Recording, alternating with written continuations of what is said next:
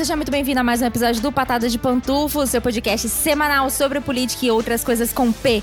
Meu nome é Beatriz Falcão, eu sou cientista política, especialista em relações governamentais, lobista. E no episódio de hoje, Brasil, para o, a felicidade do ouvinte Antônio de Paula, que me encheu a porra do saco por meses, meses, para que esse episódio se fizesse presente. Então, Antônio de Paula, você tem a obrigação moral de compartilhar esse episódio com 600 pessoas mínimo, mínimo, tá legal? E eu quero comprovante, eu quero prints, quero provas, porque esse episódio aqui não vai sair de graça, porque me encheu o saco, então agora vai ter que pagar, tá bom?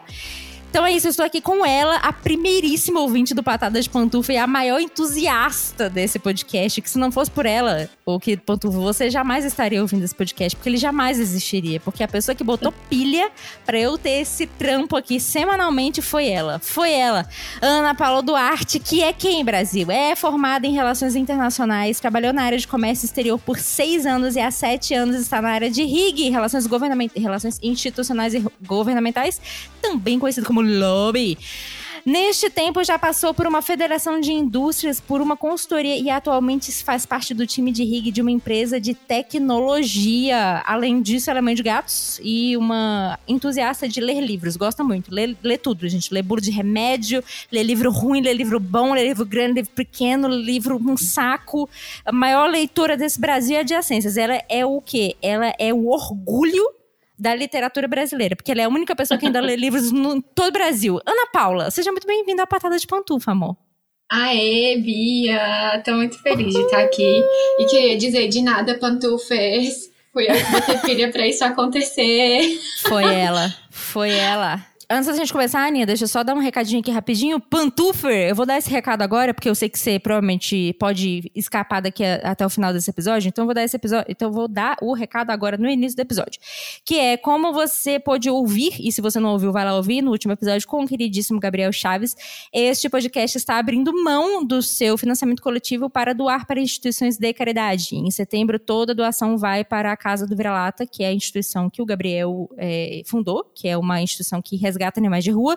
E mês que vem decidiremos com base aí na, nas, nas escolhas de vocês, em quem vocês decidirem que a gente vai doar, tá bom? E todo mês a gente vai fazer isso para ajudar instituições que ajudam animais e ou pessoas. Então, se você ainda não faz parte do financiamento coletivo do Patada de Pantufa, faça parte agora do financiamento coletivo do Patada de Pantufa, né? Porque agora você não está pagando para mim, agora você está pagando para instituições de caridade. Então, né? Fique à vontade. Qualquer valor é valor, tá bom? Qualquer dinheiro é dinheiro. Então, se você puder doar um real, se você puder doar cem reais, fique à vontade é, fará um bem e fará uma diferença muito grande para essas, essas instituições que a gente vai doar esse valor cheio. Não vamos dividir o valor, tá bom? Vamos doar o valor cheio. Bia, como é que eu vou saber que você doou o valor mesmo? Primeiro, porque eu não sou otária, tá bom? E segundo, porque vai estar tá prestação. vai, ter, vai ter prestação de contas toda a última semana de mês lá nos stories do Patada de Pantufa, tá bom? Então você fique atento e eu vou salvar lá nos destaques para que fique visível para todo mundo, para todo sempre, etc, etc. Tá bom? Então, beijo, é isso. Forte abraço. Era esse o recado que eu queria te dar. No mais, bem-vinda, Ana Paula! Uhul. Vamos, Dona Paula, nós estamos aqui na reta final desse, dessa loucura do período mais caótico, mais tenebroso, mais vida louca da vida do, do lobista, do cidadão brasileiro, que é o quê? O período eleitoral. Tá acabando, graças a Deus. Então eu queria aproveitar você aqui, a sua presença, a sua ilustre presença, para o quê? Para a gente dar aquela, aquele gás final no eleitor, no ouvinte do Patada de Pantufa. Para botar ele assim se você ainda não decidiu seu voto, tá esperando o quê? Tá esperando cair do céu? Tá esperando um santinho aparecer na sua frente? Não faça isso, na verdade, não faça isso. Nós vamos aqui tirar todas as dúvidas remanescentes que podem ter ficado sobre sistema proporcional, sobre voto majoritário, sobre quociente eleitoral. Você precisa fazer esse cálculo, Ana Paula, eu preciso fazer esse cálculo na, na hora ali na frente da urna. Eu preciso fazer esse cálculo, Ana Paula. Tô desesperado, sou de humanas, não sei nem contar o troco direito, porque não sei contar sob pressão. Imagine fazer um cálculo de quociente eleitoral, imagine isso, que tortura, que coisa horrível. Então, estamos aqui hoje para trazer todo esse, esse flow toda essa gambiarra de informações que você precisa saber antes de votar. E você vai sair desse episódio aqui, pantúfero, e você vai pegar um papelzinho e a caneta e você vai anotar. Você vai anotar, porque eu não sou otária. Você vai anotar todo mundo com quem você vai votar: presidente, governador, deputado federal, deputado estadual, aí no seu caso, no nosso caso, deputado distrital, senador, enfim, a cambada toda. Então é isso.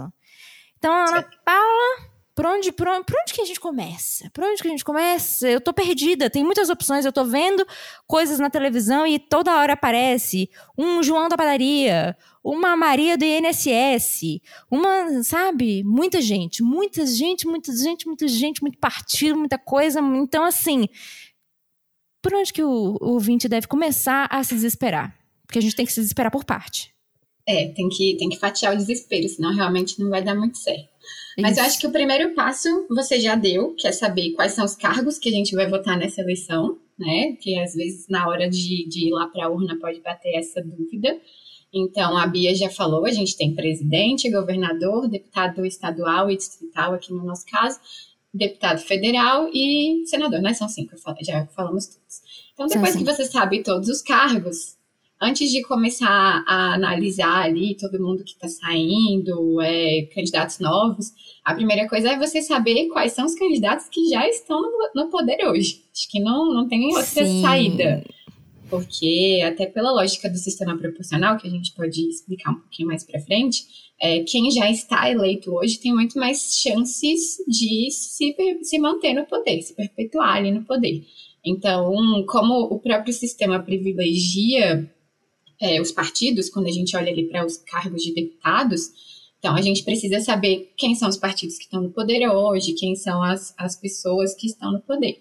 Então, saber quem está eleito é a lição número um. Se você não conhece os eleitos ali do seu estado, você não conhece os eleitos, é, dos deputados federais que são do seu estado, essa é a primeira coisa que você vai fazer. Se você não sabe quem é o seu governador, o seu presidente, é um grande problema, vá atrás também.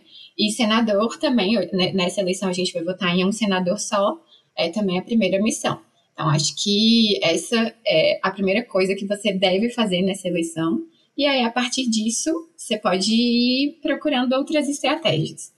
Algumas coisas que eu tenho usado aqui, não sei, Bia, como você tem feito por aí, mas eu tenho usado algumas estratégias aqui nos últimos anos e eu acho que para mim tem funcionado bastante, que é Primeiro, acompanhar o horário eleitoral. Eu sei que para muita gente é tortura, às vezes não dá tempo pelos horários que passam ali, mas a, a, tanto os horários eleitorais quanto as propagandas ali acaba sendo uma oportunidade de você conhecer os candidatos que às vezes você não vai ter a oportunidade de ver. E, e muitas vezes também dá para você já identificar de cara quem é o candidato ali que é o cabeça de chapa do partido, principalmente para deputados, né? Sim. né? Que são os, os, cargos que a gente tem mais, mais mais dificuldade, porque são, o volume de candidatos é muito grande. Então, quando você olha ali para o horário eleitoral, você já consegue dar essa filtrada, é uma filtrada bem boa, e você tem clareza de quem são os, os cabeças de chapa, porque sempre vai aparecer ali aquele, aquela figurinha que já é meio carimbada, que você conhece, que por consequência várias pessoas também vão conhecer muito mais, e ela tem chances de ganhar mais votos até por ter mais, é, ser mais conhecida pelo público. Então, é, ali no horário eleitoral você vai ter essa visão muito boa. Outra, outra coisa que eu gosto de fazer também, e, e eu sei que não, não é todo mundo que faz, talvez muita gente não conheça, é dar uma olhada no Divulga Cand, que é a plataforma do TSE, que Sim. tem todos os dados de todos os deputados. Né? Não, não só de deputados, mas de todos os candidatos. Né? Qualquer candidato, em qualquer eleição, você encontra ali no, no Divulga Cand. E se você quiser conhecer é, os candidatos de cada partido, um a um, é, você consegue ver por lá. E isso você teria dificuldade para ver em outros lugares.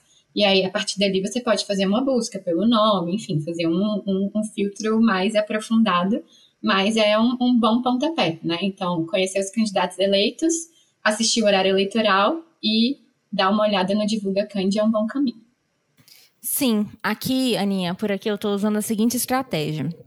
É, Para deputado distrital, por exemplo, já que a gente não tem deputado estadual, eu, a minha estratégia é muito, é, é muito simples, assim. Tipo, a minha pauta pessoal, que é, o que, que é a minha pauta pessoal, né? É, é o seguinte: se eu fosse uma representante política, né? Se eu fosse uma gestora pública e eu estivesse à frente de Brasília, a minha pauta seria mobilidade urbana seria essa. Então, como é que eu vou, como é que eu decidi o meu voto? Já está decidido, inclusive, tá até aqui falando com a Aninha sobre isso.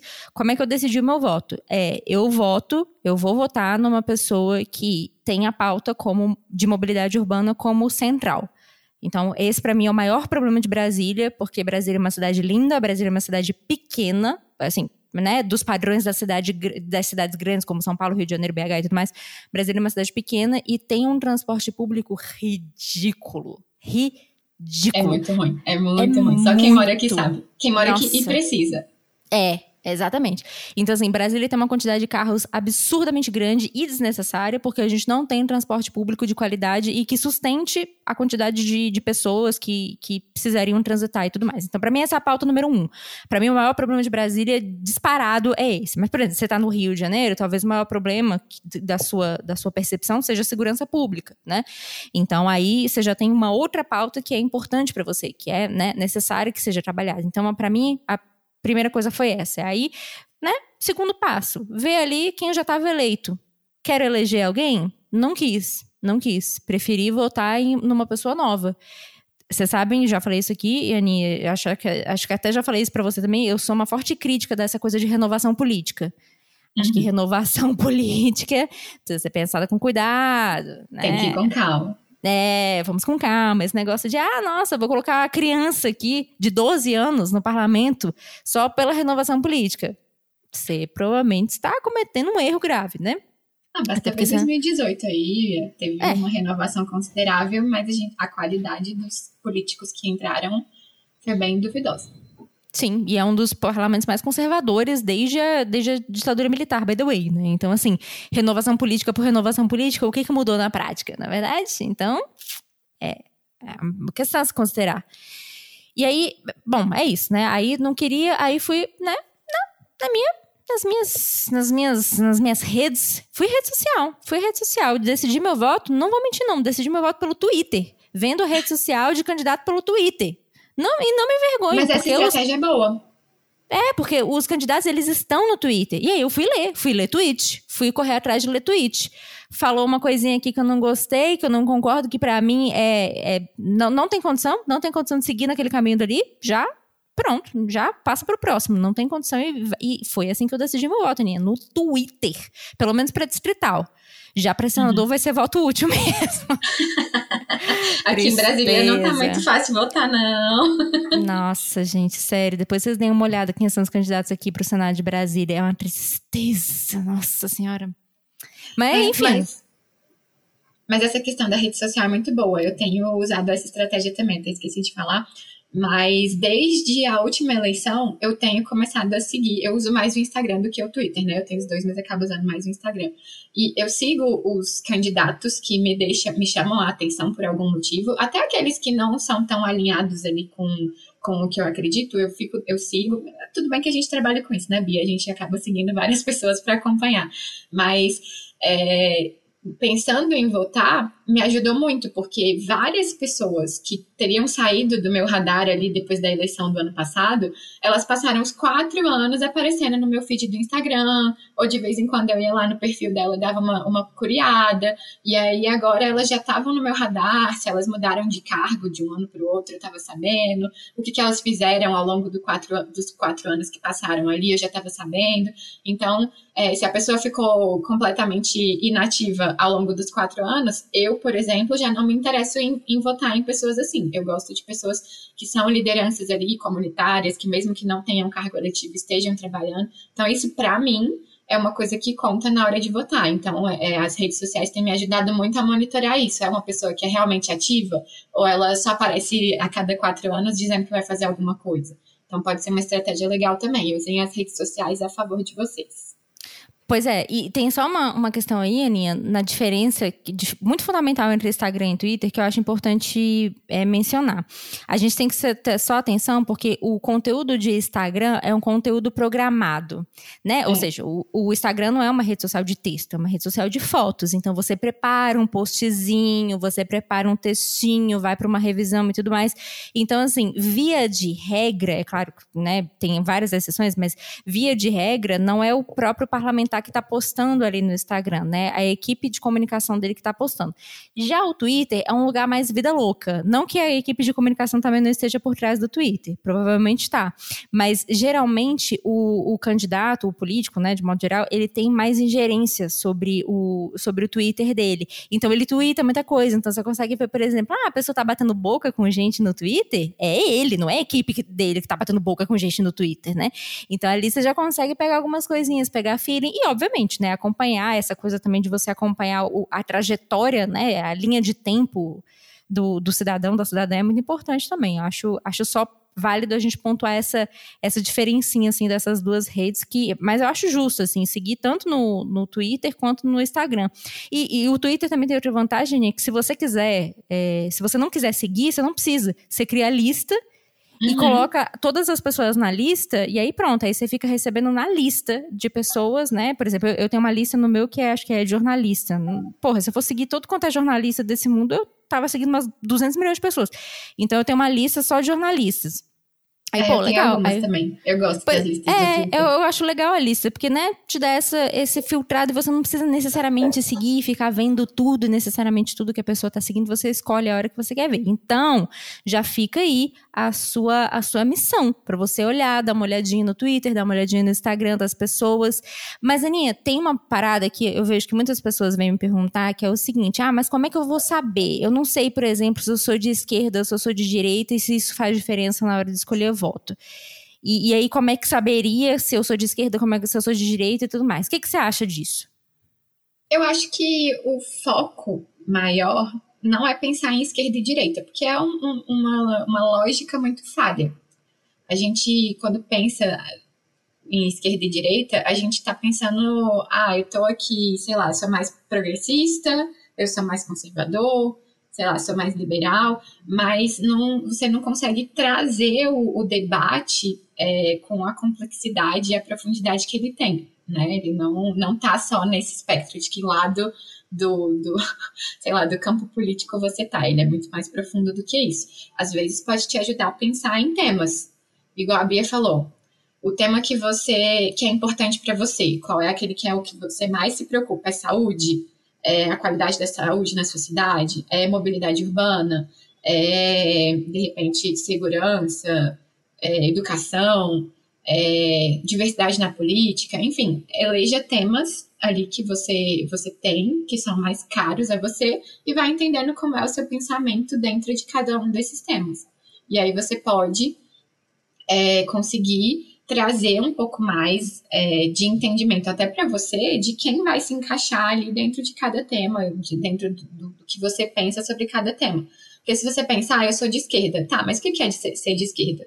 Você consegue responder na hora que você fala, eu sou de esquerda? Quais são os, os pensamentos que você tem que faz você achar que é de esquerda? Porque você você é, tá pensando em votar no Lula, você acha que é de esquerda? Tá pensando em votar no Bolsonaro, você acha que é de direita? Mas dentro desses pensamentos, né? Qual é a, a, lógica que você acha? Qual é o melhor caminho que você já pensou ali para a sua cidade, para o Brasil? Será que ele está alinhado com, com, com isso? Então, o, o, debate político ele precisa ser um pouco mais aprofundado. E quando você pensa em esquerda e direita, na forma como a gente vem tendo no debate hoje, ele não, não entra em detalhe. É assim, se você vota no Lula, sai de esquerda, e comunista, o que não tem nada a ver uma coisa com a outra. Nossa, se você vota no, no Bolsonaro, você é de direita e, e você é quase nazista, né? Que é mais ou menos o que as, o que as pessoas vêm falando hoje. Então, você é fascista, né? No geral.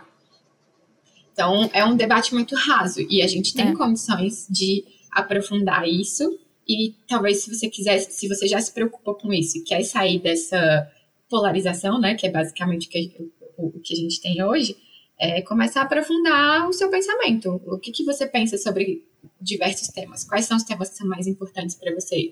É, quais Sim. são os candidatos que se alinham a esse tema?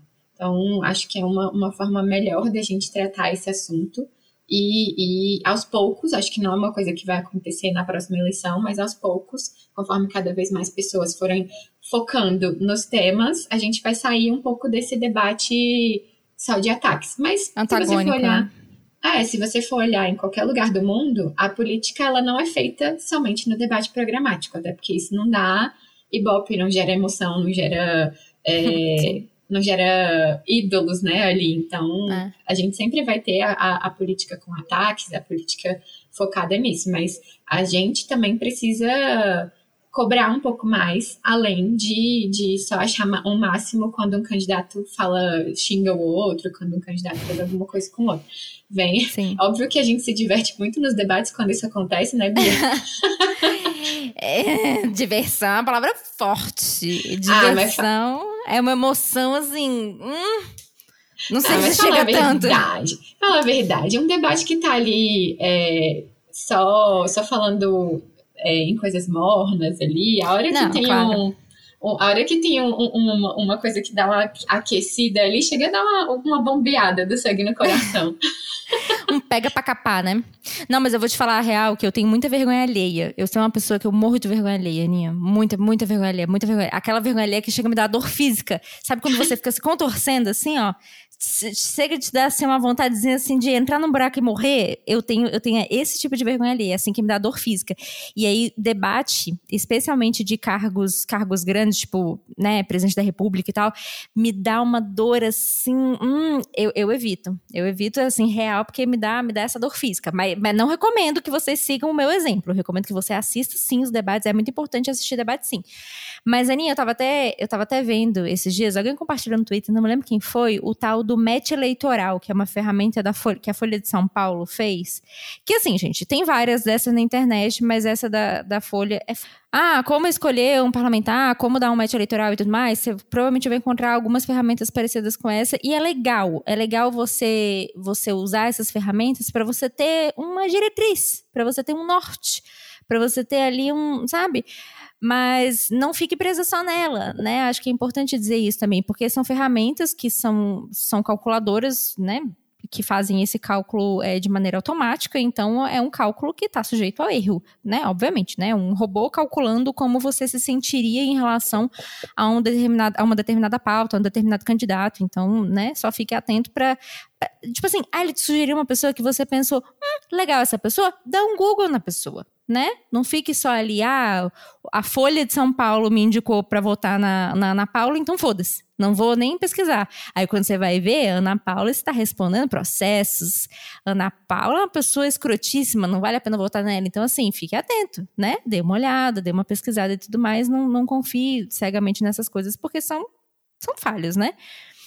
Mas, Aninha, eu acho que outra coisa que a gente pode pode usar também, assim, como, como metodologia, e queria até saber o que, que você acha, é justamente, fora toda essa questão de, de rede social, de você avaliar se a pessoa já está eleita ou não e tudo mais, é ver justamente é, e você falou do Divulga Candy, que eu acho muito importante, que é isso, ver quem são as pessoas que estão recebendo mais dinheiro em campanha. Por que, é que eu digo isso? Por que, que eu digo isso? Porque, gente, só ganha, só ganha eleição quem tem dinheiro. Não existe isso. Não existe isso. Simples assim. É, é, bem simples assim mesmo. Tipo assim, ah, nossa, não, vamos fazer um trabalho caminhando juntos, caminhando, cantando, seguindo a canção. Parabéns, lindo, lindo, perfeito. Você não vai ganhar eleição. Ganha eleição quem tem grana. E aí é que tá o pulo gato. De onde que vem essa grana? Quem que tá financiando essa pessoa? Né? Eu acho. Porque hoje em dia, você deve lembrar, Pantufa, as empresas não são mais. É, autorizadas, né, digamos assim, não é mais permitido o financiamento privado de campanha. Ou seja, antigamente qualquer empresa podia financiar a torta de direito uma campanha. Agora não é mais possível. Então quem é que está financiando a campanha e por quê? Então, né? Não sei. Já demonstra mais ou menos o, o, o, alinhamento que aquela pessoa tem, o apoio que ela vai ter, porque acaba que depois que você recebe um financiamento de determinada pessoa, né, e hoje saem os nomes ali das pessoas, é, você acaba devendo alguma coisa a ela.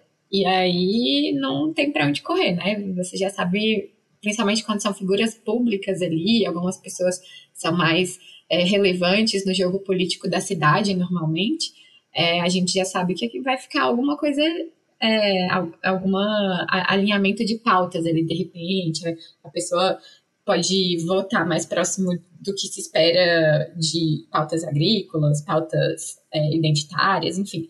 Já fica, já dá um sinal ali também sobre isso. Não, e financiamento do próprio partido também, né, Aninha? Porque é isso, assim, tipo, o partido, ele vai pôr dinheiro na candidatura de quem ele acha que vai puxar mais voto.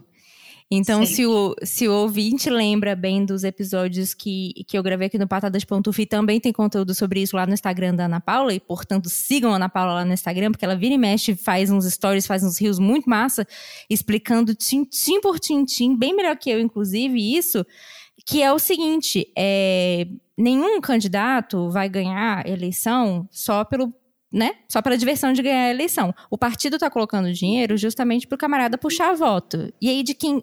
Por quê? Né? Por quê? Por que está puxando voto?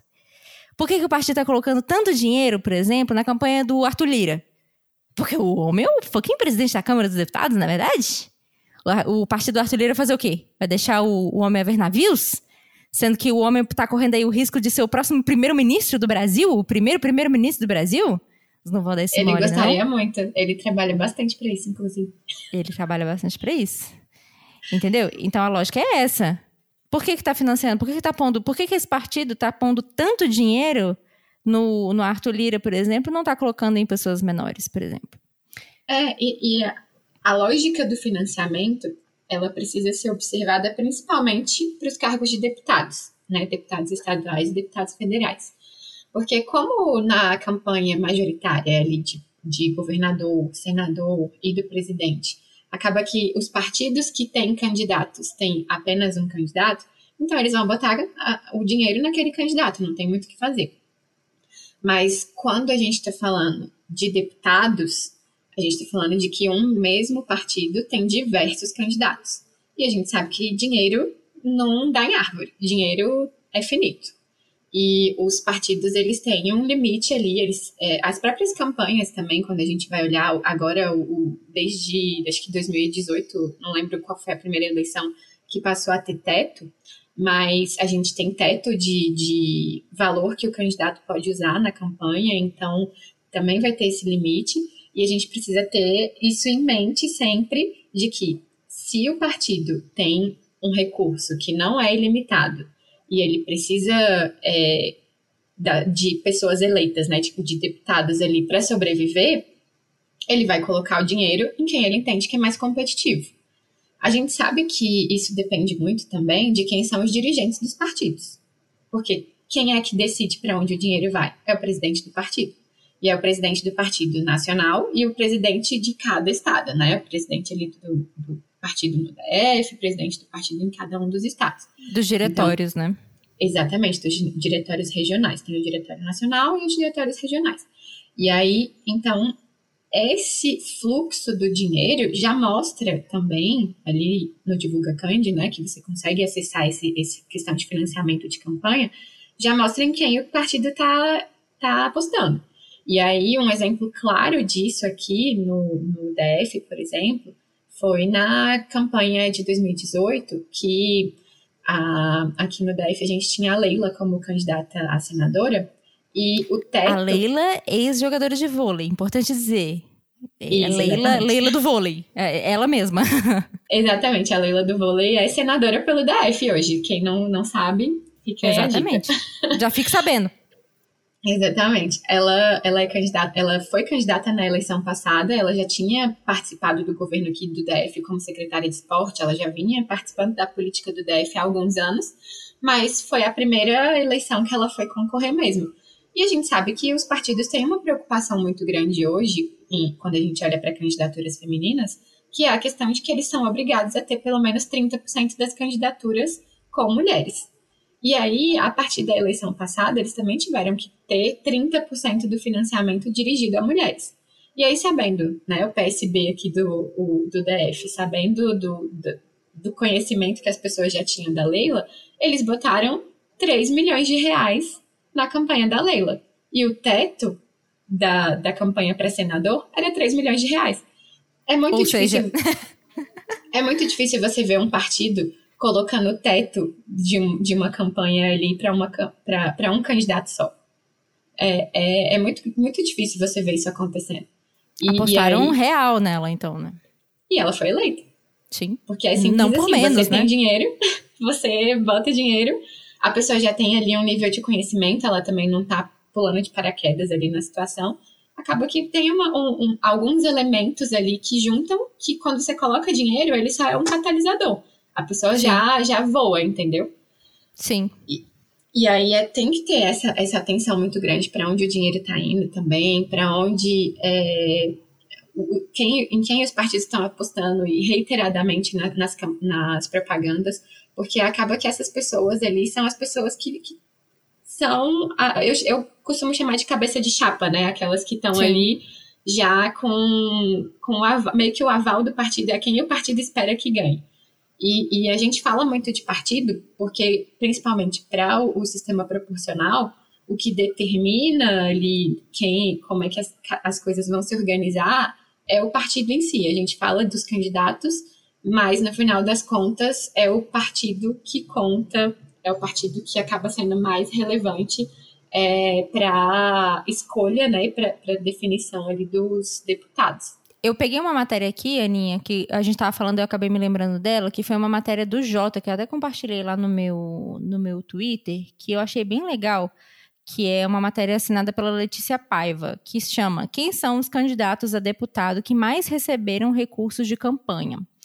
É, foram 14 que já receberam mais de 3 milhões para gastar durante a campanha eleitoral. São eles. E aqui, falando de pessoas que já estão eleitas, ou seja, que já estão na Câmara dos Deputados, que estão recebendo grana para voltar, né?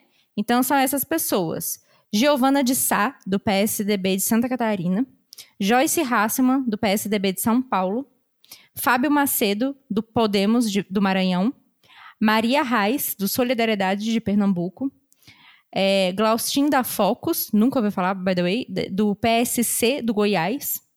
Luísa Canziani, do PSD do Paraná. Inclusive, Luísa Canziani tá, terminou o primeiro mandato agora, tá terminando o primeiro mandato, então é a primeira reeleição. Giovanni Mas vem de família de políticos, né? Vem, vem da família Canziani, que é uma família tradicionalíssima, tradicionalíssima. Enfim, né? Não, não vamos entrar nesse mérito. É, Giovanni Cherini, do PL do Rio Grande do Sul. Cássio Ramos, do PDT, do Amapá. É, Margarete Coelho, do PP do Piauí. Rosana Vale, do PL de São Paulo. Lindsay da Mata, do PSB da Bahia.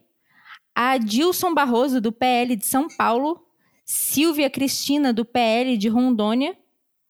Fernanda Gomes, do Solidariedade Piauí. E é isso. Esses são os, os candidatos que mais receberam dinheiro injetado em campanha para a sua reeleição. Então, né? Se eu falei algum aí que do seu estado, já fique ciente, essas pessoas aqui são cabeças de chapa. São as pessoas que estão recebendo dinheiros e mais dinheiros e mais dinheiros e mais dinheiros do, do partido justamente para voltarem se reeleger. Ah, mas eu moro no Rio Grande do Sul, Bia e Aninha, eu não quero votar no Giovanni Cherini. É, eu prefiro votar no, no Joãozinho, que é do PL também, o Cherini. O que, que vai acontecer? Você não vai eleger o Joãozinho, mas vai dar voto pro Cherini no final das contas. É. é muito delicado isso. A gente tem que. Justamente porque o, o partido se torna um bolo ali, ele é um, uma unidade só, a gente tem que tomar muito cuidado. Se você olha para aquela pessoa que você não gosta tanto e ela tá no partido X, não vote em nenhum candidato daquele partido. Porque senão, principalmente se a pessoa já, já, já tem história na política, já teve vários cargos eletivos, a chance de você votar e ajudar a eleger ela é 100%. É muito difícil, porque ninguém tira voto da, da cartola. Todo mundo já, já, já sabe mais ou menos ali qual é, a, qual é a possibilidade que tem de conseguir votos. E se a pessoa já conseguiu, sei lá, 10 mil votos na eleição anterior, a chance dela manter os 10 mil ou conseguir mais votos, né, fazendo um bom trabalho ali de campanha, é muito grande. Então, não, não, não tem como reinventar a roda. Você precisa ter muita atenção no partido na hora que você for votar, entender quais são os partidos ali que tem pessoas que você não, não, não está alinhado e evitar votar nesse partido. É simples assim, não tem, não tem segredo. Pois é, porque tem isso ainda também, né? E tem uma parada que os candidatos estão fazendo, Aninha, não sei se você já reparou isso, e eu acho isso de uma, de uma cretinice do caralho, que é, eles não colocam, nem em rede social, nem nada, o partido Colocam Sim. só, tipo assim, ah, é vote Ana Paula, um, dois, três, quatro. Mas de que partido é Ana Paula, viado? De que partido que é Ana Paula? Não colocam. Eles não colocam. E aí, velho, aí eu fico indignada com isso, porque eu fico muito puta real, porque você tá induzindo o eleitor ao erro. Você está induzindo o eleitor a votar em você, que pode ser até uma pessoa bem intencionada, mas que talvez não vá ganhar a eleição, e você está dando voto para um partido que você não acredita. E eu e Ana Paula Sim. estávamos até comentando isso aqui antes do, do, do, da gente começar a gravação. Tem uma menina aqui em Brasília que a gente gosta muito dela, mas que a gente não vai votar nela por causa do partido. Uma menina muito boa, muito bem intencionada, inteligente. E ela esconde o partido, você já reparou? E ela esconde o partido. E ela esconde o partido também. Então, outra coisa que me deixa meio cabreira com, em votar nela. Não, votar ne, não votarei nela, Ana Paula também me confessou que também, também não votará nela, justamente porque a gente ficou meio, meio cabreira. A gente não gosta do partido, não queremos o partido, a gente sabe que ela provavelmente não vai ganhar e não queremos eleger o cabeça de chapa, que é uma pessoa escrotíssima, inclusive inclusive. Então, assim, porra, Ana Paula, esconder a partida é sacanagem, né? É, e é uma coisa que a gente, se a gente observar, acontece muito porque com os partidos que a imprensa chama de centrão, né? Sim. Vamos entrar nesse, nesse assunto, né, Bia? O, o centrão é um nome que foi dado pela imprensa. Assim como o Centrão já foi chamado de Baixo Clero na época do Eduardo Cunha, agora o nome novo é Centrão. Então a gente precisa tomar um pouco de cuidado com esses nomes que são criados assim, principalmente para meio que demonizar quem faz parte daquele grupo. Então a gente precisa ter um pouco, quando a imprensa fala muito de alguma coisa, a gente precisa tentar se distanciar e analisar um pouco mais para entender como acontece. Desde que o Brasil se redemocratizou, a gente tem um formato de, de, de partidarismo ali que, que privilegia ter vários partidos. E quando a gente tem vários partidos, a gente vai, o, presidente vai precisar formar uma coalizão para governar. E para formar essa coalizão, a gente vai ter que ter negociação. E o que tá, entra na negociação ali é a emenda parlamentar, é um cargo no governo, isso é política. Orçamento secreto. Isso, dependendo de como seja, pode ser corrupção. É. Não, é, o orçamento secreto por si só pode não ser corrupção. Não, não que tudo, que toda verba que tá dentro do é orçamento imoral secreto... pra caralho. É imoral pra é. caralho. Mas pode não ser corrupção. É verdade, é verdade. É, não, não, não significa que... Acho que foi, eu... foi mal, foi mal. É, viajei não significa que toda, toda verba que foi destinada dentro do orçamento secreto ela seja fruto de, de corrupção. A gente tem que ter isso bem claro na, na mente. Mas você não ter a transparência de saber como as verbas estão sendo destinadas é duvidoso, é imoral, igual a Bia falou. Mas aí, quando a gente está pensando ali na, nos partidos que compõem, eu vou chamar de centrão, mas saibam que eu tenho é, ressalvas aí com esses nomes que viram moda por um tempo e depois vai, daqui a pouco eles vão arranjar outro nome, é só passar um tempo. Sim. E mudar Mas, a conjuntura falando política. Falando em português, também. claro, vamos lá, Aninha. São partidos fisiológicos, né? Ainda que mude de nome, ainda que chame é, sei lá, partidos borboletas amanhã ou depois. Não interessa. O fato é que são partidos fisiológicos. O que, que, é isso, Bia? São partidos que estão surfando conforme a onda, estão indo atrás de quem tem mais poder. Então, se hoje é o Bolsonaro que está no poder, o Centrão está fechado com o Bolsonaro. Se amanhã for o Lula, o, o, o Centrão provavelmente estará fechado com o Lula. Mas lembrando que o Centrão cresceu tanto e praticamente virou um organismo vivo que eles não estão tão mais, eles não estão tão mais fechados assim com quem está no poder. Muito pelo contrário, eles estão ditando as suas pautas próprias, as suas pautas prioritárias, formando assim uma, uma espécie de hierarquia do poder dentro do próprio legislativo, que é um, uma, uma confusão do caralho, inclusive. É, é bem, é bem delicado. Mas é exatamente isso que a Bia falou. Os partidos do Centrão, eles estão do lado de quem tem poder hoje o Centrão está tão forte que talvez daqui para a próxima eleição ele seja um poder. É uma, é uma questão de, de tempo, Talvez a gente, a gente veja essa configuração, já que a gente teve ali por muito tempo aquela, aquela briga ali entre PT e PSDB, isso se desfez na última eleição, então criou um vácuo de poder ali que vai ser preenchido, e ao que tudo indica, o, o centrão, os partidos mais fisiológicos, estão ganhando força para é, ocupar esse vazio. Só que a gente sabe que se a gente for olhar até para o crescimento dos partidos internamente, a gente sabe que tem partidos que são mais fortes do que outros. Então, se a gente for olhar, hoje a gente tem a União Brasil muito forte, mas talvez não fique tão grande quanto estava no final dessa eleição. A gente tem um PL muito forte, que talvez também vai depender muito de como é que vai ficar a força do próprio Bolsonaro nessa eleição. Se ele vai conseguir ter um, um, uma vai converter em votos a quantidade de deputados que ele conseguiu na última eleição. E a gente tem um PP muito forte também. Então, esses são os partidos que a gente tem que ficar de olho nessa eleição, porque são os partidos que talvez deem as cartas no, nos próximos quatro anos. Mas, além deles, a gente tem outros que estão comendo por fora ali também. A gente tem o Republicanos, que é o partido da Igreja Universal, e que ele vem se fortalecendo muito. E eles têm uma linha de, e um projeto de poder muito claro se a gente bobear, e a gente tá bobeando daqui a algumas eleições, a gente vai ter um, um, um presidente, provavelmente do republicanos. Então é, é uma questão de tempo.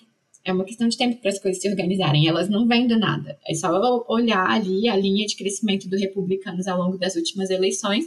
E para essa eleição, ele também está com a perspectiva de ter um crescimento razoável. Se você observar, é um crescimento pequeno, não, é, não se compara ele ainda, talvez não se torne o maior partido da Câmara, talvez nenhum dos três maiores partidos da Câmara, mas ele vem com um crescimento constante. Então, são partidos que a gente precisa prestar atenção. E aí, por exemplo, se o que a gente vem tentando fazer aqui é dar caminhos, né? A gente não está colocando assim, ah, você tem que fazer dessa forma e só dessa forma é possível. Mas depende muito também daquilo que você acredita. Se para você é, a, a questão de o Estado ser laico é algo que é muito importante, você não pode votar em candidatos do republicanos. Porque a maioria dos candidatos, eu, eu, pelo menos não conheço nenhum, assim, e eu sei que eu também não conheço todos os candidatos, eles são ligados à igreja, à igreja evangélica.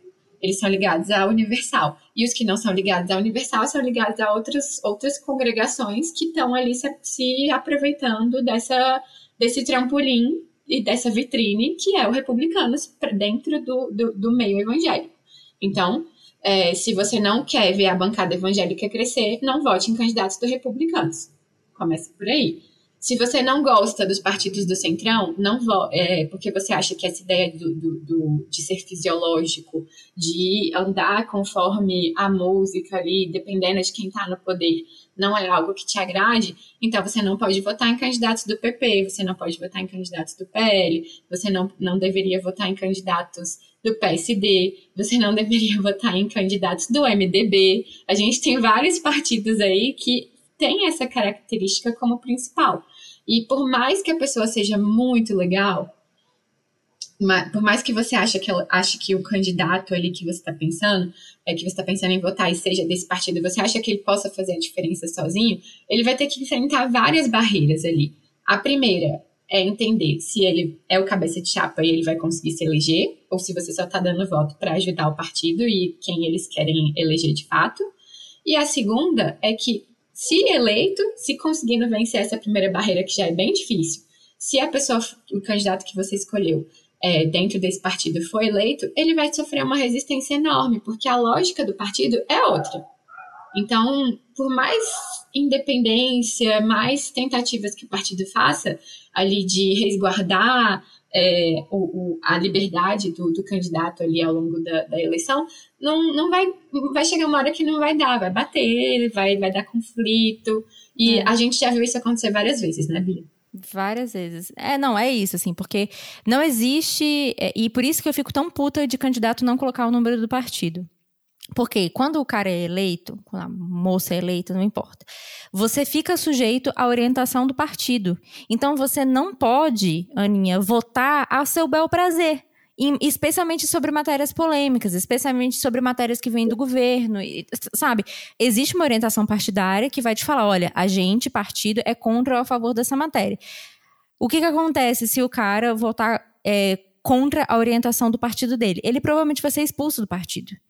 Então, assim, não existe isso. É isso isso é muito sério. Então, assim, não existe isso de independência do partido. Tipo assim, ah, não, eu me elegi aqui pelo partido, sei lá, pelo partido da pamonha e vou votar, ó, do jeito que eu quiser. Vou votar com esquerda hoje, vou, vou votar com direita amanhã, vou votar depois de amanhã com centrão. Isso não existe, gente. Isso não existe.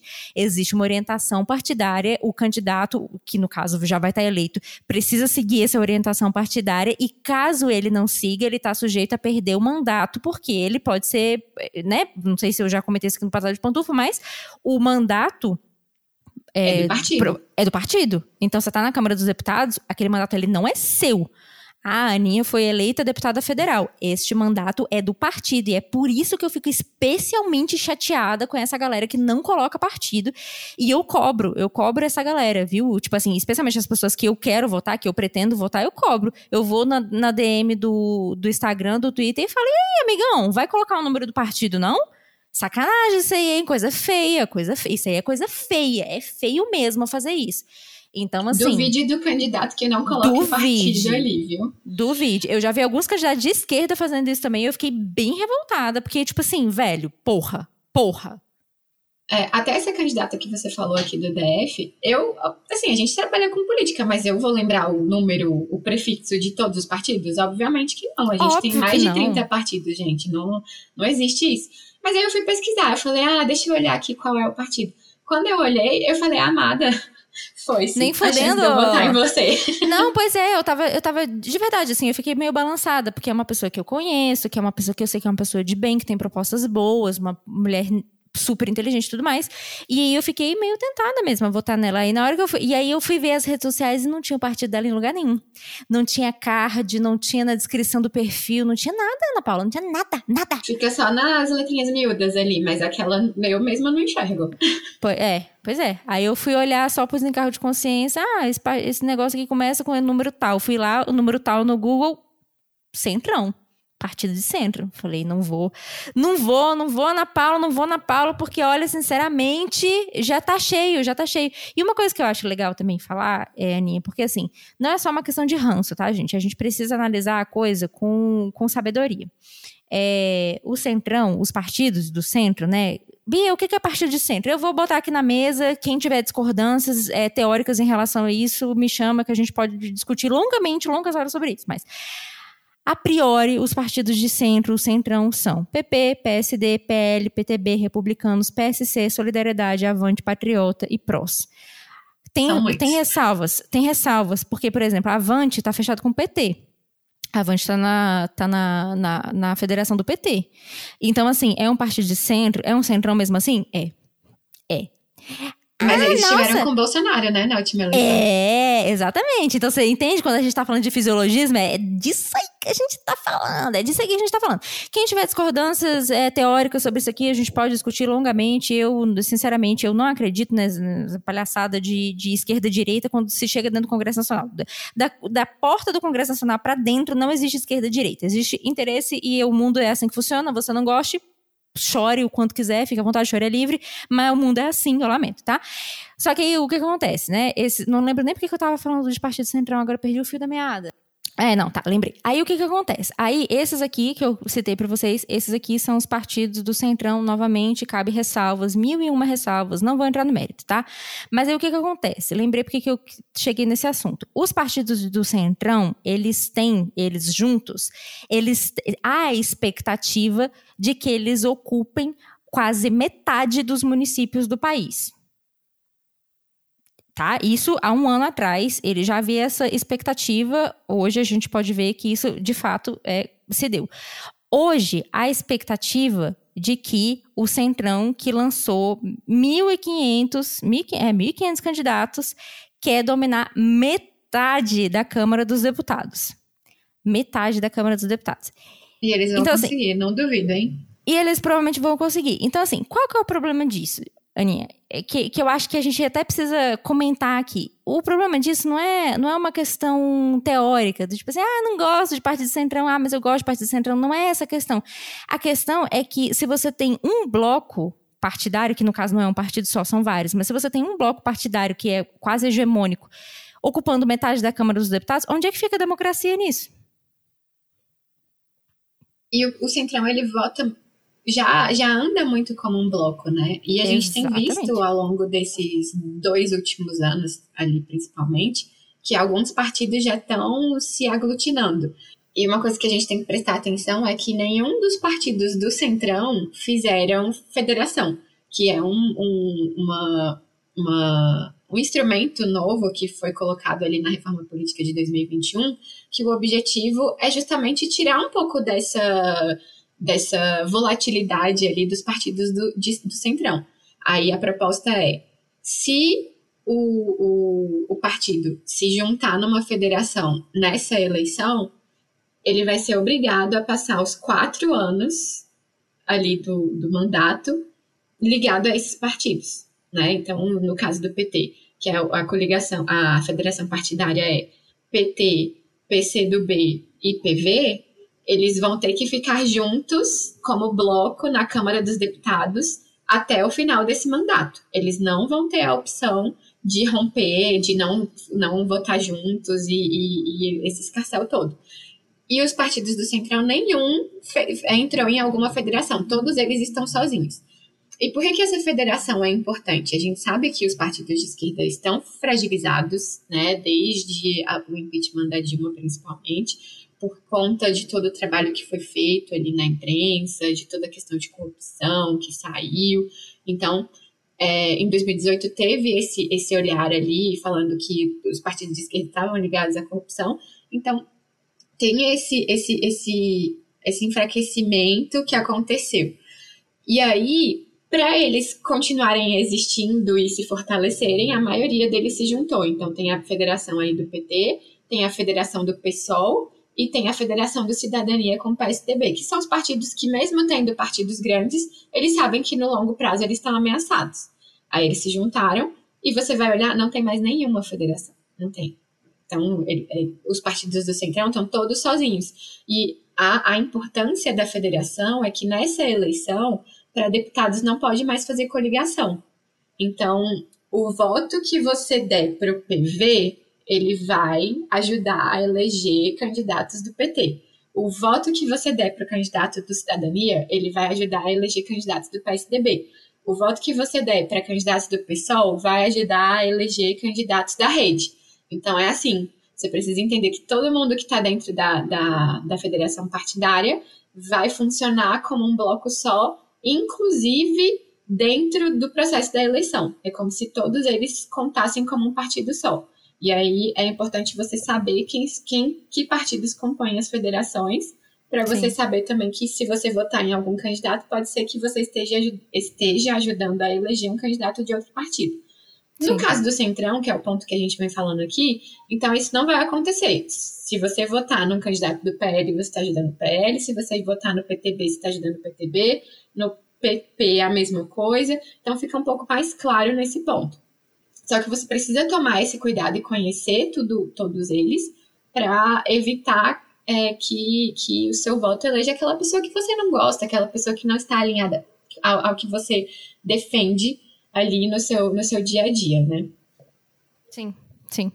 É, não, e, e, tem isso também. Eu acho muito louco essa história do, dos partidos de centro não terem se, se federado com ninguém, porque a grande ideia da federação é você unir forças para que você eleja pessoas com uma certa facilidade, né? É diferente mesmo, diferentemente da coligação, que você podia fazer coligação com foda-se, com todo mundo e a todo momento, e não precisava ter ter é, identificação ideológica alguma de um partido com outro, era só se juntar ali para a eleição, acabou a eleição, cada um por si, Deus por todos.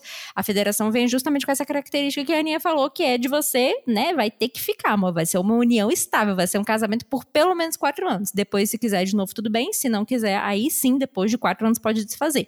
Mas a questão é que, se você tem partidos né, vários partidos que não precisam que sentem, né, no seu coração, no âmago do seu ser, que não precisam de federação, porque não precisam unir forças, porque tem dinheiro para botar em campanha individual de cada um desses partidos. Você imagine a quantidade de dinheiro que não está rolando, gente. É uma loucura. É, uma, é muito dinheiro, gente. Gente, fundo partidário é um negócio. É um negócio. Surreal, é surreal. E por falar nisso, você viu que o Valdemar, Valdemar da Costa Neto ali do PL tinha falado que ia botar um milhão na campanha de cada deputado a reeleição? Não vi. Sério? Aham, uhum. ele fez essa promessa ali antes da eleição começar, que a gente tá falando de dinheiro no final das contas. É isso que ajuda as pessoas Sim. a se elegerem. Cada adesivozinho, cada é, promoção no, na, nas redes sociais de, de post, é, cada pessoa que tá trabalhando ali na campanha vai custar um dinheiro para o candidato, né? E aí o Valdemar da Costa Neto falou que tinha feito uma promessa de que ele daria um milhão para cada um dos candidatos à reeleição.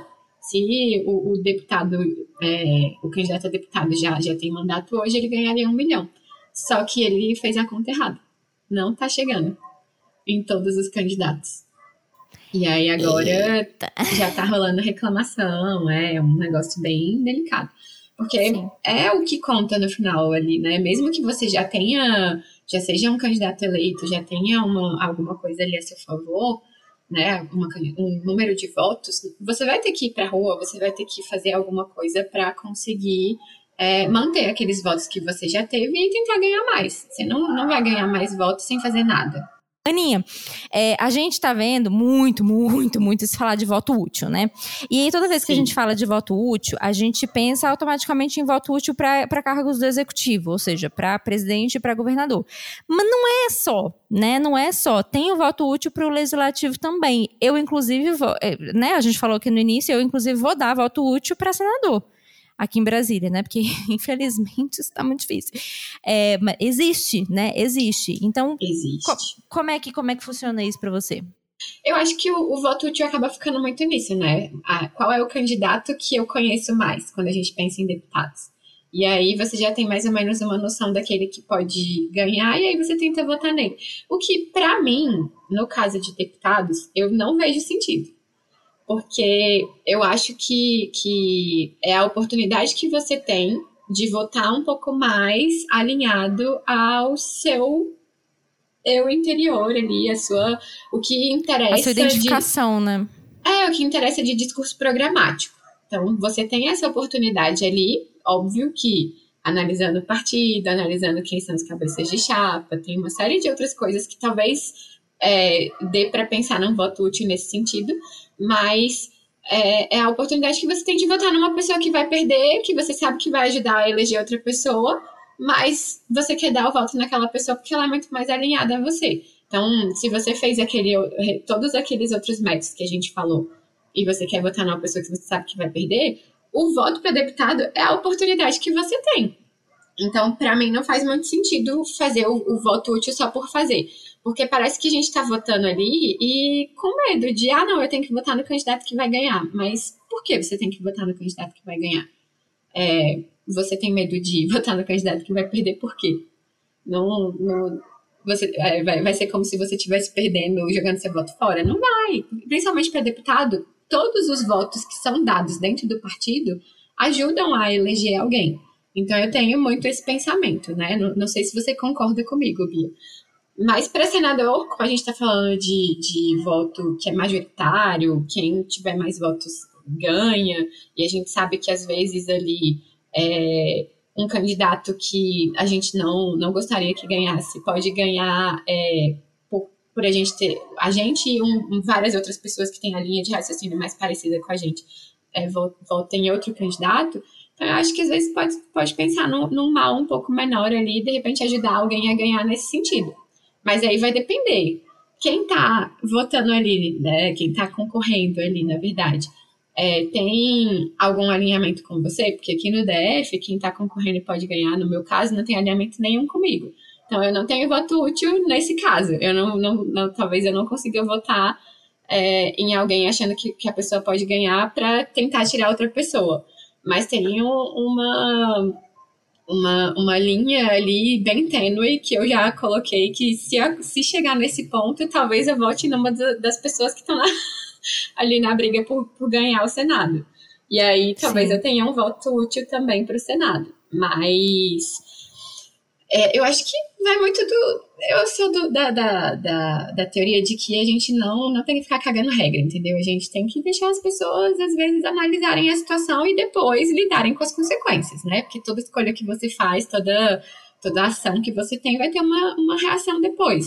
E aí, se o seu voto. Óbvio que o voto de uma pessoa só não vai fazer diferença, mas é, a, as pessoas, várias pessoas às vezes pensam é, numa linha e, e, fazem uma escolha. Então, de repente, sei lá, se a diferença do voto do candidato que era menos pior for 100 votos, talvez 100 pessoas, a gente tivesse ali a oportunidade de colocar para ajudar o candidato menos pior a ganhar. É, e, e, tem outra coisa, antes de eu entrar nessa questão do voto útil, uma vez eu tive até uma discussão com isso, com um ex-namorado meu, sobre essa questão do, do. Como é que é que se chama isso? Não é inconsciente coletivo, mas é, é o comportamento de persona. O que, que eu quero dizer com isso? É porque, assim, nunca, especialmente falando de eleição, e na ciência política a gente estuda bastante isso quando a gente fala sobre comportamento eleitoral, é, nunca a gente está falando de uma persona, de uma pessoa só. A gente está falando de uma persona, que você representa uma uma persona. Todo mundo representa uma persona. Então, você não é diferentão, sabe? Assim, o, é seu, o seu comportamento eleitoral, ele não é único. Tipo assim, nossa, você é o Harry Potter do comportamento eleitoral. O Ninguém tá pensando. O capim dourado. Ninguém está pensando no que o Joãozinho está pensando. Ele é único. Não existe isso, amor. Não existe. Então, assim, se você está pensando em adotar um determinado comportamento eleitoral, seja ele qual for, isso pode ser tudo, tá, gente? Isso pode ser qualquer coisa. Você está representando uma persona. E essa persona é, é, eleitoral, né, essa pessoa que vota, ela não está sozinha, ela não anda sozinha. Então, tem muito essa coisa também de, tipo assim, quando a gente decide dar um voto útil, às vezes você está pensando, ah, não, mas será que só eu abrir mão da, da pessoa que eu quero votar de verdade para dar um voto útil vai fazer alguma diferença? Na verdade, vai, porque é, não é você, não é o seu voto sozinho, é o voto da persona que você representa. E quando é você muda de ideia, você muda a persona que você está representando, entendeu?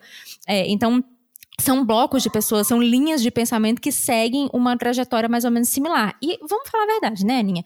O, o, comportamento eleitoral, ele existe há muitos anos. Então, assim, você que nasceu ontem, você não revolucionou o comportamento eleitoral, amor. Você está seguindo aí o fluxo. E o fluxo, ele tá tá, tá seguindo antes de você e vai se continuar seguindo depois de você. Então, assim, é, eu, e aí já entrando na questão do voto pragmático, eu acho que é muito isso, assim.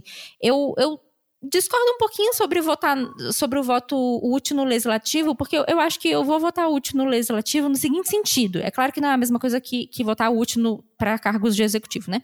Ou para uhum. cargos de senador. Mas eu vou votar útil a, a, no seguinte sentido. Por exemplo, eu sei que a gente está tá elegendo uma bancada aqui no DF na qual eu não me identifico por exemplo. E eu sei que tem um deputado que trabalhou muito arduamente para né, para dar uma quebrada ou para dar uma amenizada nessas pautas um deputado aqui do DF, que eu, né, não é a pessoa que eu mais amo, que eu mais admiro no mundo, obviamente que não é, mas esse deputado ele trabalhou bastante arduamente para tentar dar uma segurada nessas pautas muito reacionárias e tudo mais. Então, eu, eu, o meu voto pragmático, o meu voto útil, digamos assim, o que, que acontece? Eu prefiro votar nele, porque eu sei que ele provavelmente vai se reeleger, porque ele é uma pessoa bastante influente, né, que tem uma quantidade de votos legal. Então, eu prefiro votar nele do que tentar votar numa pessoa mais nova, né? Do que tentar votar numa pessoa nova que eu digo assim, nova na política, né? Tentar eleger pela primeira vez alguma pessoa que eu sei que pode não ter a mesma, a mesma capacidade de se eleger, ainda que eleja uma outra pessoa e tudo mais, porque, né, eu prefiro, neste caso, agora em 2022, eu prefiro ter essa margem de segurança de eleger uma pessoa que eu sei que vai estar tá ali e que vai trabalhar para dar uma segurada nessas pautas que eu pessoalmente não concordo, sabe? Então, nesse caso, eu vou dar meu voto útil também para deputado federal. Porque se eu fosse escolher, né, com base nas minhas convicções e tudo mais, eu não votaria nele, não. Eu votaria em outra pessoa, sinceramente. Mas pensando já nesse tipo de coisa, do tipo assim, o que, que a gente precisa, porque é isso, a gente vai eleger ou Bolsonaro, provavelmente, a gente vai eleger ou Bolsonaro ou Lula pro ano que vem. A composição do legislativo, ela é fundamental. Ela é fundamental. Então, pensando numa possível reeleição de Bolsonaro ou pensando numa possível eleição de Lula, eu estou pensando que este parlamentar seria uma boa tanto para fazer oposição para um quanto para ser base para outro, sabe assim? Então, nesse sentido, eu acho que eu estou dando meu voto útil para o legislativo. Mas, de fato, é muito difícil você, você chegar a essa conclusão, porque não é todo mundo que faz esse, esse cálculo, que foi um cálculo mais ou menos complexo que eu fiz, e você não tem, você não tem pesquisa né, de intenção de voto para deputado e nem, nem teria como, porque são centenas de milhares de, de candidatos, você não teria como fazer isso. Ah, não, só aqui em Brasília que a gente tem só oito deputados, a gente tem 608 candidatos. Imagina num estado que tem muito mais candidatos. Então não tem condição. Puta, mas já São Paulo, tá ligado? É, e uma coisa que você estava falando aí, então talvez. É, eu, talvez eu esteja dando um voto útil no, no, no legislativo também. Não no, no distrital. Olha aí. É, não no distrital, mas no, no federal também. Justamente por isso, né? Pensando na, na lógica do, do de que eu tenho, o, já quem eu vou votar para presidente, eu preciso votar num deputado federal que tenha alinhamento com esse presidente. Esse é o meu pensamento, porque não faz sentido eu votar num deputado federal que é de um partido que vai ser oposição ao presidente que eu estou votando. Então, isso, é, isso serve pra você E muita também. gente faz isso. E muita gente faz isso, gente. Isso não tem lógica nenhuma. Pelo amor de Deus, ajuda as tia. É isso. Se você quer votar no candidato para presidente X, você vote no mesmo partido do presidente ou você vote em partidos que você sabe que historicamente estão aliados a esse partido. Não dá para votar em outro, em outro partido assim, achando que vai acontecer um milagre e o presidente vai governar, porque isso não existe. O, o presidente não governa sem Congresso. E, ultimamente, o Congresso é, tem, tem dado a pauta, o que é uma, uma coisa bem recente, né, Bia? Porque a gente até, o, o até poucos anos atrás ali, que, sempre quem deu até a pauta... Até o Temer, né, amiga? Até o Exatamente. Temer. Até, até o governo do Temer ali, quem dava a pauta para o executivo, a pauta para o legislativo votar, era o presidente. Ele virava e falava assim: essa daqui é a minha pauta programática, legislativo, por favor, preciso do apoio de vocês para me, para me ajudar a cumprir essa pauta. Isso daqui é a prioridade para o Brasil. O legislativo sempre teve a agenda própria dele ali, mas em assuntos menores, só que a agenda do Brasil era determinada pelo presidente da República. O executivo federal tinha esse papel. E aí, do governo do, do Bolsonaro para frente, o legislativo virou e falou assim: já que o executivo não está dando a pauta para a gente, a gente vai criar a nossa própria pauta. E aí, isso a gente viveu isso muito na pele, né, Bia? Até quando a gente trabalhava na consultoria, de ficar acompanhando qual era a pauta que começou ali com o Rodrigo Maia, que o Maia ia determinar para o ano é, o que, que ele ia colocar como prioritário. A gente só viu pauta do executivo esse ano. Eu nunca tinha visto uma pauta do, do executivo antes desse ano, no caso do governo Bolsonaro. Então, a gente passou ali dois anos de apagão. Três anos, né? Esse é o quarto ano de governo já. A gente passou três, três anos. anos de apagão do executivo. Quem determinava a pauta do que seria é votado era o legislativo. E isso é bem complicado, porque se o executivo tem o papel de administrar, como é que a gente deixa o, o legislativo, que já tem esse olhar um pouco mais eleitoreiro, um pouco mais, é, um pouco menos pragmático, tomar todas as decisões nesse sentido, né? Então, é um, um ponto bem delicado. Mas é por isso né, pensando na, na, na, agenda que vai ser montada, que talvez a gente tenha ali uma retomada do protagonismo do executivo é, já, já de agora, mesmo, mesmo se o Bolsonaro permanecer, talvez a gente tenha uma, uma retomada do protagonismo, porque ele já demonstrou essa tentativa esse ano. Se o Lula voltar, ele já tinha essa prática nos governos anteriores. Então, independente de quem, de quem se eleja, é possível que a gente tenha essa tentativa do executivo de tentar retomar essa, essa essas rédeas da agenda programática. Então, se você está escolhendo um candidato ali, você vote naquela, naquele deputado, naquele candidato que seja de partido alinhado com quem você está escolhendo. Não vai, não vai fazer a egípcia, não vai fazer a louca e votar numa pessoa que não tem nada a ver e que vai ser a oposição do seu candidato. Faça-me favor. Sim. É, não, e seja realista, né, Aninha? Eu acho que isso, isso precisa também entrar na pauta. Gente, a gente tem que ser realista? A gente tem que ser realista. Por exemplo, ah, eu quero votar no Emael. Vou votar. Ana Paula, o Emael é o meu candidato, é o meu presidente, é o meu, é a pessoa que eu quero governando esse país. Tem alguma chance, vamos ser realistas, tem alguma chance do Emael ganhar a eleição, gente? Não tem. Eu lamento você que é eleitor do Emael, gente, mas é, a gente precisa ser realista. A gente precisa. Aí, quando vem dar um plot carpado cabuloso, o Emael ser eleito no primeiro turno, tá ligado? Aí eu desisto, gente. Aí eu realmente jogo meu diploma fora. Aí pendura a chuteira, Bia, que não é. dá mais pra gente, não. Não. Não tem como. Mas assim, supondo, né? Vamos supor que eu, né? Porra, Emael é a pessoa que me representa, é a pessoa que eu quero ali no, no executivo votarei no Emael. Gente, é, se eu vou votar no Emael, não faz sentido nenhum eu votar num deputado pessoal. Mas não assim, não faz sentido nenhum. Mas aí a gente tem que ser realista. Ana Paula, eu quero votar no Emael, mesmo sabendo que ele não vai ganhar. É a minha convicção, eu quero. Assim, eu, eu, o meu coração está falando comigo. Não interessa, eu sei que ele não vai ganhar. Ana Paula, não interessa, eu quero votar no Emael. Tudo bem? Vote, vote tranquilo no Emael. Mas tenha consciência de que para essa eleição de 2022 vai ganhar ou Bolsonaro ou Lula. Então, vote no legislativo, dê o seu voto no legislativo com isso em mente. Eu quero alguém para fazer base para o Bolsonaro ou para fazer oposição, caso o Bolsonaro ganhe. Eu quero alguém para fazer base, caso o Lula ganhe, ou eu quero alguém para fazer oposição, caso o Lula ganhe. Pelo amor de Deus, gente, sabe? Então, assim, vote no Emael. Você quer votar no Emael? Vote. Vote com convicção. Vai lá, vai, faça campanha, vista. Emael, cante a musiquinha dele, fique à vontade. Mas já que você já está já que você já está dando o seu voto, né, para o Emael, então no, no, legislativo pelo menos seja realista de que o Emael não vai ganhar e que vai ganhar provavelmente, né, ou Lula ou Bolsonaro e portanto dê o seu voto no legislativo pensando, eu quero alguém que faça oposição ou base para o Lula, eu quero alguém que faça oposição ou base para o Bolsonaro? E aí dê o seu voto bem feliz, né, dê o seu voto bem faceiro, porque é isso, ou... quando a gente fala ah. Dependendo, se você for analisar a pessoa que tá afim de votar no, Ema, no Emael, talvez seja bom votar em alguém do Centrão, porque aí vai estar, tá, entendeu? Vai estar tá conforme a maré, vai ser alguma coisa assim. A pessoa vai estar dando um voto pragmático. É exatamente, voto pragmático. Então é isso, assim, tem que ser realista, tem que olhar para a coisa e saber. O Emael, gente, ele provavelmente não vai ganhar a eleição.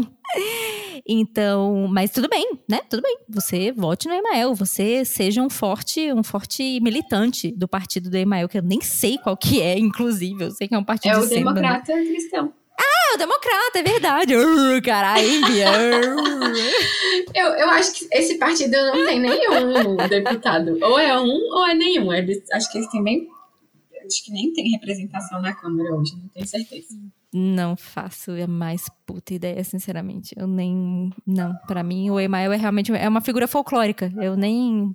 Toda eleição para mim é tipo, hey, kkk, de novo, vamos tentar de novo. Muito bem. Será que ele vai estar tá vivo na próxima eleição? Você tá aqui divagando, pensando que acho que ele já tem mais de 70 anos. Ah, eu acho que vai sim, gente. O homem não. Pra que, que o homem vai morrer? Ele tem tudo. O homem é rico. É sério. O homem é rico, tá bem cuidado, tá bem tratado. Tá com a cabeça ocupada. Pra que ele vai morrer? Vai morrer pra nada. Né? Vai fazer é muito o presidente mais... do partido, né? Tem isso, é, né? pois é. Não, vai morrer nada, não. Vai, a gente vai morrer antes do Emael, Ana Paula. A gente vai morrer de velhice antes do Emael. A é gente é, vai estar tá morrendo com 150 anos. É, a gente vai estar tá morrendo aí lá para a beira dos 100 anos, se Deus quiser, e vai estar tá lá o Emael fortíssimo, eu, hein? Morrendo nada, não. Mas é isso. Então, gente, é, Aninha, pra gente finalizar esse, então, pra gente finalizar então este episódio que foi, velho, esclarecedor. Se o Pantufa votar errado depois disso, eu lavo minhas mãos. Eu, olha, entrego você para Jesus, Pantufa, porque depois dessa aula aqui que a Ana Paula deu, não tem jeito. Não tem jeito. Isso aqui, amor, isso aqui é uma cartilha. Isso aqui você tem que salvar no seu coração. Ouvir esse podcast aqui 600 vezes, compartilhar, especialmente o Antônio de Paula, que tem a obrigação moral de compartilhar esse podcast aqui. É, eu queria especial... mandar um beijo pra ele! Ele nunca é... desistiu! Bichinho, encheu a porra do saco. Gente, inclusive isso não se faz, tá? Antônio de Paulo, você é ótimo, você é um ouvinte maravilhoso, mas isso não se faz, tá? Não fiquem cobrando pauta nem, nem convidados de podcaster, não, porque você não sabe como é que tá a agenda. Você não sabe se as pessoas não brigaram de repente, é, sabe? As pessoas podem ter brigado e você tá lá, ai, nossa, chama fulano, e, né? Cria, cria uma situação desconfortável, cria um desconforto, cria uma, como é que chama? Uma um shaming, né? Então não faça, gente, não faça isso não, tá? Coisa, coisa não, bem desagradável. Dá lá a sugestão uma vez e aguarda. A é, pessoa vai é decidir isso. quando vai acontecer. É isso, dê sua sugestão e joga pro universo. Joga, joga pro universo. Se o universo vai acatar ou não, isso aí é outra história. Mas é isso. Então, um super beijo então pro Antônio de Paula, que foi, foi muito brasileiro, não desistiu nunca desse episódio. E, e não, né? Nós não tivemos nenhum problema, é só uma questão de agenda mesmo. Eu, eu fiquei com pauta fechada, estou com pauta fechada, na verdade, até novembro. Então, ah, nossa, Bia, chama não sei quem. Não, até novembro, amor, não tem ninguém, não tem nada nesse podcast. Não tem, não tem assim, não tem uma vírgula. Não vai ter gracinha esse, nenhuma. Esse patada de pantufa, ele tem o quê? Um planejamento muito bem tem planejamento. feito. E é isso, de nada de novo, pantufas! Eu sou muito feliz por ouvir esse podcast! Yay! Mas então, Ana Paula, você que é a pessoa aqui, né, a maior incentivadora do Brasil e adjacências desse podcast, eu gostaria que você desse a patada de pantufa, que é aquela realzinha que você tem que meter na cara do, do pantufa. Aquela pantufada assim para deixar vermelhinha aqui a bochecha, tá? Para deixar aqui com aquela cara de quem passou blush demais antes de sair de casa. pois a patada de pantufa é sua. Então vamos lá. A minha patada de pantufa hoje vai ser para você que tá pensando em votar nulo, tá pensando em fugir dessa eleição, porque não dá, gente, não dá para você terceirizar o seu, o seu voto, deixar que outras pessoas decidam por você e depois ficar reclamando que as coisas estão uma merda. Então você faça o meu favor de levantar sua bunda aí do, do sofá e votar no dia da eleição. E para todos os outros é, pantufes que estão pensando em votar, já deixa a lição de que não tenha preguiça eu sei que é chato pra caralho, a gente trabalha com isso, a gente tá aí no dia a dia, não é uma coisa que é super legal de fazer, mesmo pra gente que gosta de política e, e tá aí trabalhando porque a gente gosta, tem alinhamento com essa área. A gente gosta, mas a gente só faz porque a gente ganha dinheiro, né? Porque tem alguém por é trás da gente pagando salário. Porque se fosse pra gente fazer, gente, voluntariado, não estaríamos, não. É, voluntariado não está dando. Infelizmente, a gente vive no mundo capitalista e a gente precisa de dinheiro. Então, é quando, quando você está aí nesse, nessa dúvida, nesse momento de, de pesquisar, então não tenha preguiça, gente, é sério. É, eu sei que é muito fácil você ficar ali no comodismo de, ah, eu não sei por onde eu começo, mas também você não faz nem o, seu, o básico do seu papel, que é ir ali e abrir, sei lá, o, o, o Divulga Candy, que tá, ele existe há anos. Ele não é uma novidade desse ano. Ele existe, se você for olhar lá a quantidade de eleições que ele já, já já tem a listagem de candidatos é desde, não, não sei qual foi a primeira, mas já tem muito, muitos anos, já tem muitas eleições. Então, todas as eleições ele está disponível, você consegue ver todos a, a, os candidatos ali. Então, você precisa, além de ver a lista de candidatos, precisa pesquisar é, um pouco mais sobre cada um deles, pesquisar sobre os partidos, pesquisar sobre o, os, as pessoas. Então, eu acho que a gente precisa deixar de preguiça, sabe? Porque se a política chegou no ponto que deixem de preguiça, pesquisem, é, vão atrás das pessoas, vão atrás dos candidatos, principalmente para o legislativo. Tentem votar mais alinhados ali, pensando no candidato do executivo, no candidato do legislativo, seja o, o, o local, seja no federal. A gente precisa ter um pouco mais de, de ação. Eu sinto muito é, falta de das pessoas terem um pouco mais de, de acompanhamento ali, de ação, de tomar para si esse papel é, de fazer a coisa acontecer e não só ficar reclamando. Ai, mas eu nem lembro qual foi o candidato que eu votei. Isso é um grande problema. Você precisa lembrar qual foi o candidato que você votou. Você precisa seguir o candidato que você votou nas redes sociais. Você precisa acompanhar ele ao longo dos quatro anos. Você precisa cobrar ele ao longo dos quatro anos. As redes sociais estão aí para isso. E eu acho que a minha patada de pantufa foi longa, e mas é, é, sejam ativos. Vão atrás de informação vão atrás dos candidatos e acompanhem eles não só durante o período eleitoral, mas ao longo de todo o, o mandato, porque a escolha do voto não se faz apenas do, no, na hora de, de decidir ali a, a, eleição. A escolha do voto ela precisa ser feita de uma forma um pouco mais mais longa, um pouco mais apurada. Você precisa conhecer quem são as lideranças que você tem ali no seu estado. Isso já é um grande facilitador, né? Essa questão de você votar só em quem é do seu estado, quem está ali. Então, vai lá e, e, conhece. Às vezes você está é, reclamando de um candidato que nem é do seu estado, mas por que, que você não está acompanhando o candidato do seu estado? Então, por favor, pantufas, sejam um pouco mais conscientes. Eu, eu, pelo que eu vejo, os pantufas já são bastante alinhados, né? Senão vocês não estariam aqui ouvindo.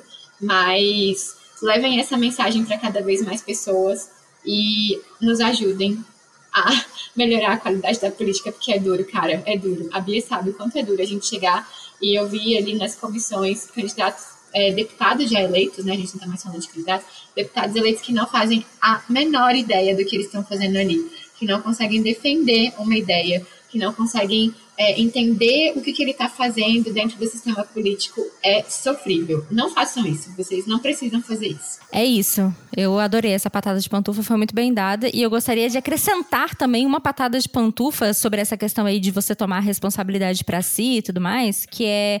Meu filho, minha filha, meu querido, minha querida, se você passou os últimos quatro anos reclamando é, seja do, do seja né, de governo federal, seja de governo estadual e tudo mais, é, você tem a obrigação, a obrigação de votar diferente nessa eleição agora, tá? Porque assim, porque senão você passou os últimos quatro anos reclamando pra, só para ficar reclamando no Twitter mesmo, tá? Então você tem a obrigação de votar. Ah, eu não vou votar, eu vou votar nulo. Pau no seu cu. É isso que eu tenho pra te dizer. Pau no seu cu, seu otário. Vai votar sim. Gente, Levanta a Bia é muito bunda. puta com esse negócio de, de voto nulo. Se teve Gente, uma vez eu sou que a nossa... indignada. Eu sou indignada Se teve uma vez que isso. a nossa amizade chegou próxima do fim, foi o dia que eu falei pra ela que ia votar nulo. Cara, eu sou indignada com vota no, vota no Emael. Foda-se, foda-se. Não interessa. Vota feliz no Emael. Leva plaquinha e os caras, leva bandeira. Vai, com a, vai tatuado a cara do Emael no seu, sua bunda. Não me interessa. Mas não vai votar no porra nenhuma, não. Deixa de coisa, deixa de besteira. Vota sim porque você tem responsabilidade nessa confusão que a gente tá inserido. E você não vai. Ah, não, votei nulo, então não tem nada a ver com isso. Ó, ó, aqui, ó, aqui, minhas mãos Não fui eu aqui, que escolhi. Ai, eu detesto Ai. isso. Eu detesto. Não, não fui eu que escolhi. Eu a votei culpa no não outro é minha, candidato. eu votei no Aécio. Bicho. Ai, essa dói, essa dói. Se eu não perdi meu réu primário nessa época, eu quero, eu quero uma estrela quando eu chegar no céu. Quando eu morrer, eu quero que Deus pessoalmente vá lá e me dê uma estrelinha. Fala, menina, para, parabéns, parabéns. Não deu porrada em quem botou a camisetinha escrito a culpa não é minha, eu votei no Aécio. é isso, é sobre isso. Mas uma, uma coisa que parece, parece fala de coaching, mas é muito verdade. É, resumindo isso que a Bia falou, é não dá para você querer resultados diferentes tomando as mesmas ações. Você precisa fazer ações diferentes para ter resultados diferentes. Então, a eleição é a mesma coisa. Se você tem ali a sua listinha de candidatos que você votou, você não curtiu os candidatos que você votou, ou não curtiu o presidente que você votou, não curtiu o governador que você votou, que é mais fácil de lembrar, então, por favor, se eles estão candidatos à reeleição, vote em outro candidato, não vote na mesma pessoa. É simples assim, não tem segredo, gente. É, é, é fácil. Ai, mas eu não gosto de nenhum. Engole, engole. Escolha um e engula. Eu também não gosto da decisão que eu vou ter que tomar para governador aqui em Brasília, mas eu vou engolir e vou votar puta, sim, revoltada. Vou votar assim, ó, com ódio no meu coração, com muito ódio no meu coração. Que é tanto ódio que eu tenho certeza que o candidato ele vai sentir no coração dele. Na hora que eu apertar o confirma, o candidato ele vai sentir aquele ódio no coração dele. Se pá, vai até um, dar, dar uma tacardia de tanto ódio que eu vou votar, mas eu vou votar. Então, assim, ah, não gosto nenhum, nenhum me representa. Foda-se. Foda-se. Escolha um, engula um a seco e fique cobrando. Seja chato, vire chato. E, mas vota. Vota em alguém, vota, faz alguma coisa. É isso. A última coisa, eu prometo, gente, esse, esse episódio vai acabar, mas é só porque isso que a Bia falou é muito importante. Porque às vezes eu acho que a pessoa tem a, a, a ideia de que ela tá dando um cheque em branco para o candidato que ela votou. E não é assim que funciona. O fato de você votar na pessoa não significa que você está alinhada 100% com tudo que ela está falando. Não significa que você, tudo que ela fizer, você vai ter que concordar e vai ter que dizer amém. Seja crítico. Diga, vá nas redes sociais, faça movimentos é, para dizer que você não está satisfeito com aquilo que está acontecendo e critique, converse ali no seu entorno. E se ele fizer algo que você não goste e, e seja muito ruim para você, não vote nele na próxima eleição. Simples assim, escolha outro para votar. Dê um voto, dê um voto de confiança em outra pessoa. E não vou falar mais pra gente não estender mais o episódio, Bia. Beleza. Mas é isso, pantufa, as, as pantufadas, as, as, as pantufadas, as, as, as, patadas, as patadas de pantufas estão dadas por hoje. Então você é, fique, fique feliz aí com essas patadas. E compartilhe o episódio. Se você sente que essas patadas não foram necessárias para você, certamente alguém perto de você, algum amigo, seu namorado, sua namorada, sua mãe, seu pai, estão precisando dessas patadas aí. Então, você compartilhe. Compartilhe a palavra pontufeira, compartilhe a patada de pantufa na cara de quem você acha que precise. E é isso, pantufa. Um beijo no seu coração. Anote todo mundo que você pretende votar e se cobre depois, manda por e-mail, tá bom? Um beijo, até semana que vem.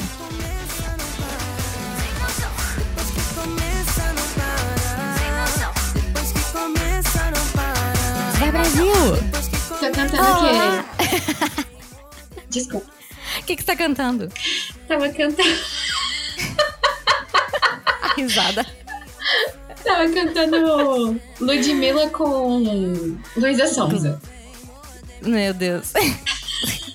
Gente, quem vê a Ana Paula jamais imagina que ela é o tipo de pessoa que rebola a raba em show de Ludmilla. Mas eu, eu posso provar que sim. tá, vamos, vamos, vamos. Vamos.